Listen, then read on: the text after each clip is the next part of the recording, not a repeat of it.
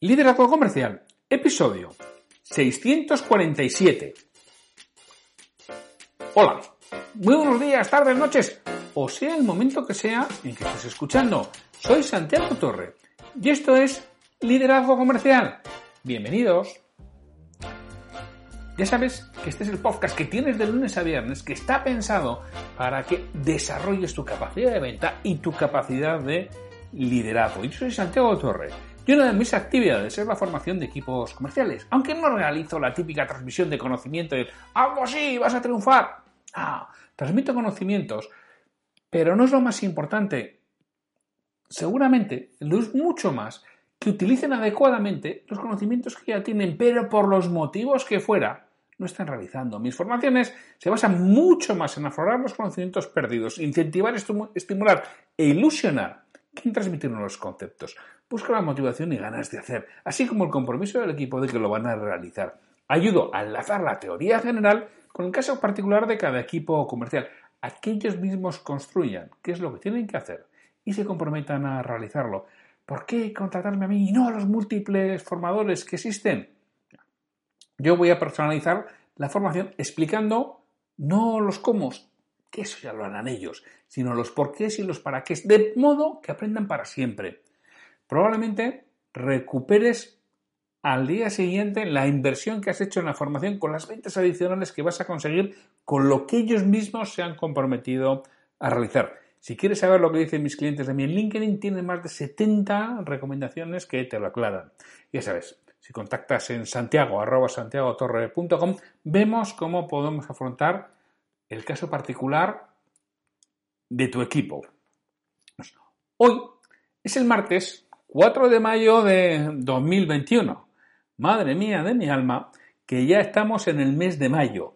Esto va a toda pastilla, a pesar de que estemos aquí, pues ni se sabe, con la pandemia, con la no pandemia, nos vacunen, no nos vacunen, salimos, no salimos, nos levantan el toque de queda, no nos levantan el toque de queda. Estamos ya en mayo, o nos damos prisa, se nos pasa el arroz este año, ¿eh? Así que vamos a ponernos las pilas. Ya sabes que el martes es el día que está dedicado a las ventas. Reflexionamos sobre aspectos comerciales. Hoy voy a hablar de una de las formas de cualificación de clientes, porque una cosa muy importante, sobre todo cuando yo tengo exceso de trabajo en el departamento comercial. Muchas veces, no lo sé, ¿eh? igual a vosotros no os pasa, pero yo conozco equipos comerciales que siempre dicen, pues estoy hasta aquí, no puedo más, no me da la vida, no, es que tengo que hacer no sé cuántos presupuestos, y tengo que hacer visitas, y tengo que corregir, no tengo que llamar a uno, tengo que llamar al otro, no, no puedo más, no puedo más. Oye, que igual es leyenda urbana, ¿eh? pero yo he oído que hay comerciales y departamentos comerciales que les pasa eso. Pues a veces lo que sucede es que no hacemos una correcta cualificación del cliente y tratamos a todo igual. Y amigo, Así como no todos los chinos son iguales, no todos los clientes son iguales, no todos los proyectos son iguales, no todos los presupuestos son iguales, no todo tiene el mismo nivel de urgencia, el mismo nivel de trascendencia, el mismo nivel de dedicación, de reflexión hacia eso en lo que estoy trabajando. Y muchas veces al no cualificar es lo que nos da también los ratios de conversión muy bajos, porque cuando tú pides a alguien el ratio de conversión, bueno, primero, en muchas ocasiones es ciencia ficción que lo tenga, pero cuando lo tiene suele ser bajo. Y suele faltar esa cualificación que es muy importante para hacer las cosas correctamente y darle la trascendencia e importancia que tiene a, cada punto.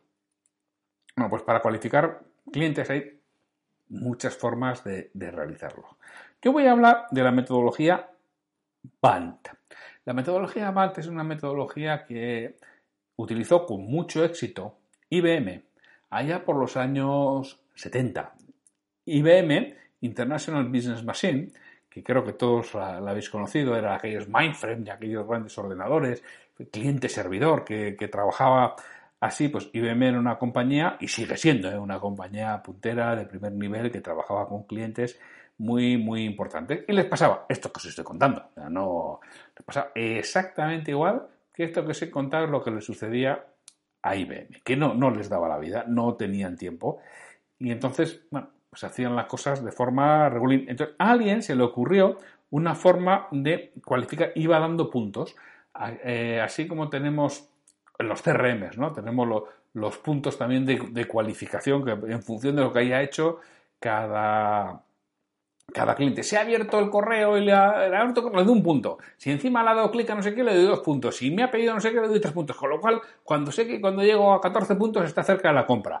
Momento de llamar, momento de visitar, momento de... Bueno, pues todo eso es lo que hacen, pueden hacer los CRM. Bueno, pues IBM, una metodología algo más arcaica, dijéramos, pues desarrolló el Bante. Entonces pedían a sus vendedores que consiguieran una serie de parámetros, con lo cual puntuaban y con ello sabían la posibilidad o no de cerrar un proyecto y hacían la evaluación y la previsión de ventas de los siguientes meses en función de ello. Bueno, la metodología BANT es el acrónimo de Budget, Authority, Net y Time Frame. Es decir, Budget que es el presupuesto. Authority que es la autoridad para, para comprar.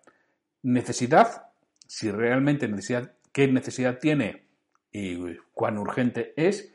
Y el tiempo estimado. Y en función de ellos les daban una serie de preguntas y una serie de formularios internos que tenían que responder. Eso os convendría desarrollarlo en tu negocio si quieres utilizar una metodología de cualificación de estas características y en función de lo que respondían le iban dando puntos del, en la duda, creo que era del 1 al 4, sí, del 0 al 4, creo que era del 1 al 4, es decir, a partir de, un 13, de lo que estaban del 13 al 16, eran eh, actuación inmediata porque además se suponía que iban a comprar muy rápido, iban a tomar la decisión de comprar muy rápido, con lo cual todos los esfuerzos se centraban del 13 al 16. Del 10 al 12, bueno, pues se hacían esfuerzo y se veía cuál, cuál era lo que faltaba y por debajo del 10, pues nada, un copia y pega. Y, poco más, no hacían mucho, mucho más que, que eso en, en, todo ello. Pero bueno, esto sí les daba el cómo lo tengo que hacer. Claro, el valle yo, además, fíjate, hubo un cliente, que una consultoría de negocio con la que trabajé hace tiempo, que fue cliente mío, le eché una mano en desarrollar procesos y bueno, también le eché una mano con esto, ¿no? Porque, ¿qué le sucedía a ellos? A ellos les sucedía que, por ejemplo, le llamaba a alguien, ellos eran bastante activos en redes sociales, organizaban bastantes eventos, tenían una buena entrada de, de leads. Entonces les llamaba a alguien y decía que quería, oye, quería que le hicieran un presupuesto para implementar la metodología que ellos utilizaban. Entonces, hoy ahí se desplegaba todo el departamento comercial. En muchas ocasiones había que, incluso viajar al cliente e iban una o dos personas a ver al cliente para ver exactamente lo que eran proyectos de, de importe elevado. ¿eh? Entonces se desplazaban dos personas, tomaban datos, preparaban una oferta, bueno, la de tiempo que iba a preparar una oferta, porque además esa oferta había que hablar con uno, había que hablar con otro, había que acordar y tal, le llamaban la, oferta. Y luego cuando se hacía el seguimiento de esa oferta, decían, no, si, todo esto era para pasar al comité de dirección, para ver si están las inversiones del año que viene. Entonces, mi cliente, que era el dueño y director general, se subía por las paredes, pero literalmente, o sea, daba vuelta por las paredes cuando había cosas de estas, ¿no? Que su departamento comercial había invertido no sé cuántas horas y no sé cuántos viajes y encima no tenían tiempo para hacer otras cosas porque no habían preguntado en la fase que estaban, con lo cual, pues esto lo hacían. ¿Qué sucede? Sobre todo en este caso que eran empresas medianas o eran pymes de P, de, de M mayúscula o eran empresas grandes, ¿no? Entonces lo primero que necesitaban saber es, oye, si se había presupuesto. Era una cosa esencial. ¿Qué sucede? Cuando hay un presupuesto asignado, la toma de decisiones es relativamente rápida. Además, hay que tomar decisión, sobre todo cuando la empresa es medianamente grande. Ya te han asignado un presupuesto, significa gástate lo que te lo quitan. O sea, de forma rápida. Con lo cual, lo primero que había que saber, que no es fácil, estamos de acuerdo que no es sencillo, pero bueno, había que preguntar para saber si tenían un presupuesto o no tenían un presupuesto. Por lo mismo, cuando tienen un presupuesto, ya sabes, aunque no te digan cuánto es, ya sabes que la decisión va a ser rápida. Si no hay presupuesto, primero hay que evaluar, hay que saber, esto hay que escalar, hay que decidir, luego tiene que volver a bajar abajo. Bueno, pues vamos a ir con calma y ya veremos cómo vamos haciendo las cosas, ¿no? Que era esa parte que había que saber. Pero bueno, esto es muy importante saber si tu cliente tiene un presupuesto asignado o no y rápidamente contrastar ese presupuesto de donde lo ha sacado, porque puede ser de su especial cabecita. No hace mucho, me pasaba a mí que, bueno, que yo como esto también lo tengo medianamente claro, pues me pedían una propuesta que no iba a ser sencilla para algo, pero esto ya que te dice el, olfato, ¿no? Preguntas, ya, el presupuesto que tienen, dices, no, no, siento mucho, pero con esto, vamos, ni arrancamos, ¿no? Con este presupuesto. Hombre, no, pero es que lo que yo pensaba porque estaba en su cabeza. No había comprado nunca ese producto. Tiene un presupuesto que estaba, vamos, a una octava parte del coste real. Pero no, no es mío, ¿eh? El de cualquiera. Bueno, sí que es posible que alguno pudiera encontrar solamente por el doble, ¿no? Pero de, profesiones cualificadas estaba una, una octava parte realmente del coste que lo que quería comprar tiene. ¿no? Entonces, bueno, yo lo pregunté. Yo sospecho que habrá alguien que no habrá preguntado y habrá hecho un trabajo en balde para acabar diciendo lo que costaba, porque al final le preguntas una serie de cosas y le das un número de orden, ¿no? ah, no, no, no, pero si, si yo pensaba que costaba 10, ¿cómo que 80? Oye, que podemos quitar cosas y podemos hablar de 72, de, de 68, pero este es el coste, entre 10 y 68, entre 10 y 80, pues es la diferencia que hay. Con lo cual, lo primero es, oye, ¿tiene un presupuesto asignado o no tiene presupuesto asignado? Porque no me importa tanto el importe, hombre, si lo sé, mucho mejor, pero no me importa tanto el importe sino saber si hay un presupuesto. Si hay un presupuesto, esto va rápido. Si no hay presupuesto, es decir, cuando tú preguntas y no hay presupuesto, un 1. Cuando preguntas y hay presupuesto, un 4, de acuerdo a la terminología IBM. Me tienen presupuesto y ya está, 4. Me da igual saber cuáles son, si lo sé mejor, pero vamos, no, no es lo que me preocupa en estos momentos que estoy hablando de cualificación. Autoridad. ¿Os ha pasado? A mí me ha pasado, pero igual, igual a los demás, ¿no? Igual que soy yo, ¿no? Hace tiempo que no me pasa, pero alguna vez me ha pasado que estás hablando con alguien, le convences, y total, que te acaba diciendo, ya, eh, bueno, esto es lo que pasa, que ahora ya escalo, ya lo paso a mi jefe y mi jefe decide, como tu jefe decide. Pues no habías preguntado tú si era él o ella quien tomaba la decisión. Con lo cual, uno, puede ser una excusa, perfectamente para, ya iremos decidiendo, ¿no? Y, y dos, puede ser verdad. Con lo cual, necesito saber con quién estoy hablando. Estoy hablando con alguien que dice, oye, entérate de más o menos cuánto cuesta esto. Y te llama el primero que pasaba por allí. O estás hablando con el tomador de decisiones. Dentro del tomador de decisiones, depende de lo que estés vendiendo, puede ser mm, lo que Luis Valdivieso en venta triangular llama unidad autónoma de decisión. Habitualmente el director general o el propietario del negocio, y más propietario del negocio que director general que suele tener que dar explicaciones a terceros, ¿estás hablando con alguien que toma la decisión o con alguien que toma una decisión? ¿Cómo va a ser, cómo va a ser tomada esa decisión? ¿La va a tomar una persona o la va a tomar un grupo de personas? ¿Cuánto de fácil o sencillo es reunir a todas esas personas? ¿Me voy a poder presentar, voy a poder presentar la oferta a todo el grupo o sencillamente lo mando, ellos lo, lo miran así y se dejan fumata blanca? ¿Cómo va a ser ese proceso? Claro, aquí, dentro de toda esa parte de autoridad y proceso, es importantísimo, de nuevo, saberlo. Tú necesitas hacer las preguntas, necesitas investigar, necesitas observar, necesitas, depende de lo que tengas internamente, hablar con unos o con otros para saber cómo va a ser el proceso de decisión y quién toma la decisión. ¿Qué hablo con el tomador final de la decisión? Esto puntúa en cuatro que no, tú me pasas la oferta y luego ya le pasamos al comité de dirección las cuatro y ellos deciden. Eso punto uno. Y por el medio tenemos el 2 y el 3, en función de cómo sea la, la situación. Entonces, claro, yo necesito saber la autoridad que tiene con quién estoy hablando. Y tengo que preguntarlo. Y dentro de mi proceso tiene que estar el cómo voy a obtener esa información, porque si no, me puedo estar equivocando en la cualificación que hago del prospecto.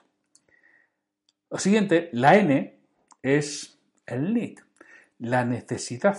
Aquí hay bastante, bastante juego y IBM da bastante juego, bastante desarrollo. Porque la necesidad es, bueno, esa necesidad es una obligación legal o no es una obligación legal. ¿Sobre qué se basa? ¿Van a mejorar algo que ya tienen o es algo absolutamente nuevo? ¿Lo han comprado antes o no lo han comprado nunca? Es la primera vez que lo, que lo compran. ¿Qué les va a solucionar realmente? ¿Eso que les va a solucionar, qué valor les va a aportar? Voy a intentar eh, cuantificar el valor que les voy a aportar con eso que quieren comprar, con esa necesidad, porque es una de las cosas que va a agilizar y meter urgencia a la decisión que tienen si realmente les aporta valor. Entonces, con lo cual, yo todo eso necesito saber esa necesidad y sobre todo necesito saber cómo le puedo dar la vuelta a esa necesidad para que sea mi producto el que elijan. Tengo que ver qué necesidades nuevas les puedo hacer descubrir, qué necesidades nuevas pueden tener, que desconozcan, porque es donde está el valor. En no, no eh, inventar necesidades, las necesidades no se inventan, las necesidades están ahí. Lo que hago es aflorarlas, no las conocían. ¿Cómo puedo hacer que desconozcan, cómo puedo hacer que conozcan aspectos que desconocían? Y aquí es una de las cosas importantísimas y donde IBM ponía muchísimo, muchísimo, muchísimo foco, muchísima atención en esta parte de necesidad. Cuanto más haga aflorar una necesidad, que desconozcan, más probabilidades tengo de llevármelo, de llevármelo rápido, sobre todo si el valor que genera el ROI de la inversión, el return on investment, es rápido. Cuanto más alto, cuanto más rápido sea el ROI y más retorno haya, más probabilidad de que tome la decisión rápido y, sea a mi favor. Con lo cual, bueno, pues todo, sobre todo eso tengo que trabajar. ¿Que le hago descubrir una cosa nueva que desconocía y con un alto retorno de inversión? Esto vale cuatro. Ah, que es sobre algo que me dice, ¡hala! Aquí tienes unos planos y cotízame esta pieza. Eso es un uno. Aquí los planos y cotízame esta pieza. Sí, poder tener mucha necesidad, pero tiene siete. Que se lo hagan y vamos a ir a precio. Luego eso es un uno. En cambio, le ha ayudado a descubrir algo que desconocía y encima le aporta bastante valor y la recuperación de la inversión es a, corto plazo, eso es un 4. Esa es la forma en la que estoy cualificando prospectos. Y por último, es el time frame. En el tiempo, en cuánto tiempo van a tomar la decisión. ¿Hay una fecha límite? Esa fecha límite, ¿dónde está puesta? ¿Quién ha impuesto esa fecha límite? Ya que estamos hablando de IBM, ¿sabéis por qué Microsoft es quien es? Microsoft es quien es porque el director general de IBM eran los tiempos de, Lisa, de Mac, en el que Steve Jobs, su sueño, su visión, era poner un ordenador personal en cada, en cada casa americana, ¿no? Y entonces él estaba intentando ir al ordenador personal mientras, ya sabéis que IBM estaba en los mainframes, en los grandes servidores. Bueno, pues eh, Steve Jobs quería llegar a, cada casa personal. Entonces el director general de IBM dice, nosotros tenemos que, hacer esto y tenemos que hacerlo más rápido que, que Mac, que Apple. Con lo cual, pues da un plazo para que su equipo lance el, el PC, que era lo que, lo que lanzó IBM, pero no tenía el sistema operativo. Y no les iba a dar tiempo a desarrollar el sistema operativo en el tiempo que les había dado. Pero existía una cosa que se llama MS2, y era de Bill Gates. Entonces lo fueron a comprar. Quisieron comprar a Microsoft y quisieron comprar el MS2. Y Bill Gates dijo que no vendía, que licenciaba, con lo cual el IBM estuvo feliz precisamente por eso, que mira qué bien, como nosotros lo vamos a hacer mucho mejor, le compraron licencias durante un tiempo corto y ellos aplazaron un poco el lanzarlo. Si total ya tenían resuelto, ya tenían su sistema operativo. Resultado, cuando lo lanzaron, Microsoft era estándar del mercado y además Microsoft había avanzado tanto, pues ya da ventaja que su sistema operativo era mucho mejor que el sistema operativo PC2, que fue el de, el de IBM. Es decir, aquí el time frame es de, de dónde viene ese, esa fecha. ¿Es una fecha interna? ¿Se puede posponer? ¿No se puede posponer? ¿Qué nivel de cumplimiento tiene que haber con esa fecha? Estas son las cosas que tengo que hacer. No, esto ya lo iremos haciendo, pero pues este año puede ser el que viene. Mm, eso es un 1. No, no, esto lo tenemos que hacer y tenemos fecha 30 de noviembre. ¿Por qué? Porque si no me quitan el dinero de la inversión. Eso es un 4.